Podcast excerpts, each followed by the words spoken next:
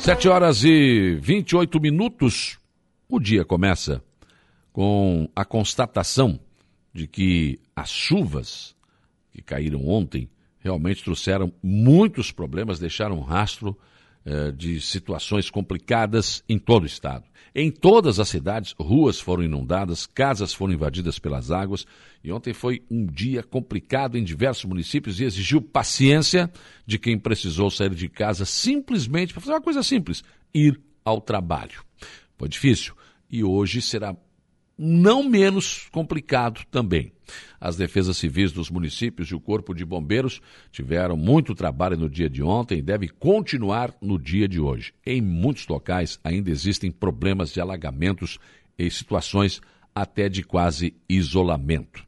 O ciclone essa tropical né, que acabou então passando por aqui, eh, deixou aí o, os rios Jundiá, Manuel Alves, Cedro e Itopaba com pessoas isoladas, mas, eh, eh, mas sem famílias desalojadas. Ficaram, acabaram ficando algumas comunidades de Meleiro isoladas. Comunidades que terão que esperar as águas baixarem para poder trafegar nas estradas. São Tranqueiras, Jundiá, banhadas pelo rio Jundiá, Barra do Rio do Cedro e Jacaré, banhadas pelo rio Cedro e Pique do Meio.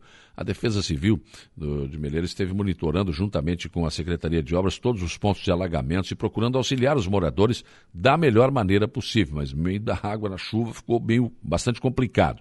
O único caso de deslizamento ocorreu no morro que fica às margens da Estrada Geral, que liga Jardim América ao Novo Paraíso. Na primeira hora da manhã, foi resolvido pela Secretaria de Obras, que retirou o material da pista, liberando o trânsito nos dois sentidos. Em Ermo, a Defesa Civil também né, teve uma grande atuação. As, as, chuvas acabaram deixando as estradas de oito comunidades alagadas. Garapuvu, Morro do Ermo, uh, teve uma queda de pontes. Santana, Taquaruçu, Água Branca, Turvo Baixo, Vista Alegre, que teve a destruição de drenagem, e Linha Simão. Na estrada geral entre Garapuvu e Morro do Ermo, uma ponte foi levada pela correnteza. Também foram registrados prejuízos em estradas que receberam lajotas. O trânsito de veículos ficou impossibilitado nessas comunidades atingidas e, por solicitação da Defesa Civil, o transporte escolar não atuou ontem, eh, com a suspensão das aulas nas escolas do município de Ermo e do estado também até amanhã de hoje, pelo menos. As obras de recuperação da ponte sobre o rio Itopava também foram prejudicadas, já que os andaimes para a concretagem dos pilares foram destruídos com a correnteza do rio. Segundo a Defesa Civil Municipal, os prejuízos foram apenas materiais. Não existem famílias desalojadas em Ermo e a expectativa é de que tudo volte anormal, pelo menos até a próxima sexta-feira. A Defesa Civil de Maracajá também ficou nas ruas do município vistoriando estradas e levantando pontos de alagamento no dia de ontem. Segundo o coordenador Kleber Darout, estima-se que choveu nas últimas 20 horas, nas últimas horas, 200 milímetros, suficiente para alagar alguns pontos da cidade. A primeira rua a ser interditada foi a Natal Nola, que fica nas proximidades do rio Mãe Luzia que já saiu do leito. Né? A comunidade de Sangão Madalena também estava de alerta, teve problemas também, enfim. Na rodovia Jacob Vestrup, que liga Maracajá a Forquilinha, foi, acabou sendo interditada também, porque foi invadida pelas águas. O acesso norte, claro, acabou apresentando alagamentos e também foi interditado ontem pela Defesa Civil. A orientação da Coordenadoria da Municipal de Defesa Civil é que a população fique ainda no dia de hoje em alerta. Em Araranguá, a situação também complicou na manhã de ontem. Na verdade, foi uma situação em que o rio Araranguá subiu muito rapidamente. E aí nós tivemos sérios problemas. Né? Ah, por exemplo, pela manhã já haviam famílias pedindo para serem retiradas. Houve um problema. A, a, a comporta acabou sendo fechada somente na manhã de ontem, o que acabou provocando uma situação complicada lá nos fundos do bairro Barranca. E por volta das 14 horas e 30 minutos de ontem, as primeiras famílias começaram a ser retiradas do bairro Barranca pelas equipes da Defesa Civil de Araranguá e Secretaria de Obras mais de 70 pessoas, que correspondem a praticamente 20 famílias, né, estariam, estão desabrigadas. Elas foram resgatadas pelas equipes da prefeitura e estão instaladas no alojamento montado pela administração municipal, ali no ginásio Padre Ézio Júli. E é evidente que isso já é uma coisa que tem acontecido sempre que há uma enchente em Araranguá. A alimentação foi providenciada para todas as pessoas que estavam no abrigo, bem como, claro, puderam contar com acompanhamento integral de profissionais da Secretaria de Assistência Social, além de uma equipe de enfermeiros da Secretaria de Saúde que ficaram uh, de plantão na UPA 24 horas. E em, medição realizada às 23 horas de ontem, o Rio Aranguá encontrava-se 2,78 metros e 78 acima do nível normal, o que se espera que baixe, né? Espera-se que tenha baixado, mas chegando a 3 metros, claro, a gente já fica com umas. Depois de 2, 2,5, já fica, começa a complicar a situação. Uma situação que realmente acabou, então, provocando tudo isso ontem, né? Foi um grande volume de águas que, que acabaram acontecendo. Também pontos de alagamentos foram registrados em Aranguá, na rua Rui Barbosa, no centro da cidade, e também no antigo leito da BR-101, que foi interditada, inclusive. Né? Um deslizamento inédito foi eh, registrado no acesso à praia do Morro dos Conventos, que deve provocar interdição parcial da pista. E passar por ali hoje tem que ter aí o seu, o seu um certo cuidado. Uma das comportas que ajuda a controlar o escoamento da água uh, numa sanga que corta o bairro Barranca, que serve para a irrigação do arroz, rompeu e deu muito trabalho às equipes da prefeitura durante todo o dia. Enfim, foi uma situação bastante complicada ontem e que deve continuar também uh, exigindo né, de todos muita atenção no dia de hoje e, evidentemente, né, muito trabalho das secretarias de obras de todos os municípios e também das defesas civis. E outra situação, por questão de segurança, devido a novas quedas de materiais e risco de outras, a Serra do Rio do Rastro está interditada no trânsito com o trânsito local.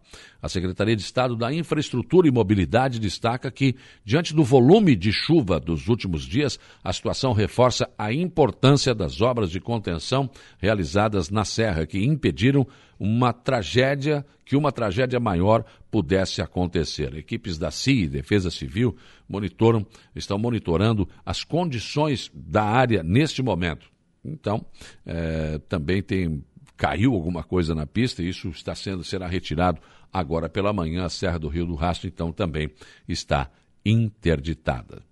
Então, as ocorrências relacionadas em relação às chuvas e aos ventos fortes, é, terça e quarta-feira, em todo o estado de Santa Catarina, acabaram provocando, segundo a Defesa Civil do Estado, estragos em 51 municípios. A informação é do relatório da Defesa Civil do Estado, divulgado no início da noite de ontem. Três municípios decretaram situação de emergência: Canelinha, Criciúma e São Francisco do Sul. Outros oito devem decretar: Balneário Barra do Sul, Balneário Camboriú, Balneário Pissarras, Itajaí, Navegantes, Penha, Porto Belo e São João do Itaperiú. O estado tem 295 cidades ao todo. De acordo com o documento, há 29 desalojados, cinco em Nova Veneza, quatro em Morro da Fumaça, oito em Jaguaruna, 12 em Criciúma, onde dois abrigos foram abertos nos bairros São Luís e Sangão. Outras 23 pessoas estão desabrigadas, todas em Criciúma também. Bom, vamos falar da campanha nacional de vacinação? O Arruído Silva, como todas as secretarias municipais de saúde, estão trabalhando nesta multicampanha de vacinação. E a secretaria está anunciando que a vacina contra a poliomielite tem como público-alvo crianças de 1 a menores de 5 anos de idade. Além disso, a campanha de vacinação eh, tem como intenção reduzir o número de não vacinados de crianças e adolescentes menores de 15 anos e melhorar a cobertura vacinal conforme o calendário nacional de vacinação. Nesta semana, a vacinação acontece no posto de saúde central e no posto de saúde Walter Oliveira. O posto de saúde central das 8 às 12h30 e das 13h30 às 17 horas. No posto de saúde Walter Oliveira, das 7 às 12 e das 13 às 16 horas. Em Arananguá também está sendo trabalhada a campanha de vacinação. Hoje, quinta-feira, nós teremos das 7h30 às 11h30 e das 13 às 16 horas no Bom Pastor, terceira dose para uh, eh, 12 anos ou mais, eh, quem já fez quatro meses da segunda dose, isso aqui é para questão da Covid-19, quarta dose para 30 anos ou mais, que já tem quatro meses da terceira dose, e, claro, todas as vacinas de rotina das crianças. E a vacina BCG é das 7h30 às 12 horas. E claro, é bom levar documentos pessoais e caderneta de vacinação ou comprovante das doses de vacina no caso da Covid-19. Programa de regularização fundiária REURB, realizado pela Prefeitura de Maracajá, está ajudando os munícipes que ainda não têm um documento eh, de registro do seu imóvel a conseguirem a escritura definitiva. E continua avançando esse trabalho. Né? Ontem, à tarde de ontem, nós tivemos mais 21 escrituras entregues aos, eh, pela administração municipal do prefeito Aníbal Brambila a, a, famílias de Maracajá. A cerimônia foi prestigiado, claro, pelo prefeito Aníbal Brambila, secretário de Administração e Finanças Regiane Pereira, pelo poder, presidente do Poder Legislativo Rodriguinho da Garajuva, presidente da comissão do REURB, Dilnei Borges, e pelos responsáveis pelo programa, Flávio Schaefer e Michele Fernandes. E ainda pelos representantes da empresa e sócios, Leandro Zanetti e Vladimir Tuon. O prefeito Aníbal Brambila disse que foram entregues, então, quase 100 escrituras por meio do REURB até agora, sendo que essas 21 integram o núcleo urbano Rua Benta de Oliveira Farias, na Vila Beatriz. E o prefeito ressalta que ainda existe muito trabalho para continuar fazendo aí esta regularização fundiária. Em Aranaguá, a Câmara de Vereadores de Aranaguá teve sessão na noite de ontem e deu entrada ontem uma proposta do vereador Luiz da Farmácia. Ele está propondo que o calçadão de Aranaguá passe a se chamar Gersino Pasquale. O ex-prefeito de Araranguá, que faleceu aos 92 anos, deixou sua marca na cidade, tendo sido importante em seu tempo com sua administração. O calçadão, que passa por uma ampla reforma, passaria a se chamar Gersino Pasquale, numa justa homenagem ao araranguaense que nos deixou recentemente. Seria uma singela, mas claro, uma justa homenagem a quem deixou o seu legado na cidade. E é isso. A cidade precisa, sim, resgatar a sua história e também reconhecer aqueles que passaram por ela. Pensem nisso enquanto lhes desejo um bom dia. Rádio Araranguá. A informação em primeiro lugar.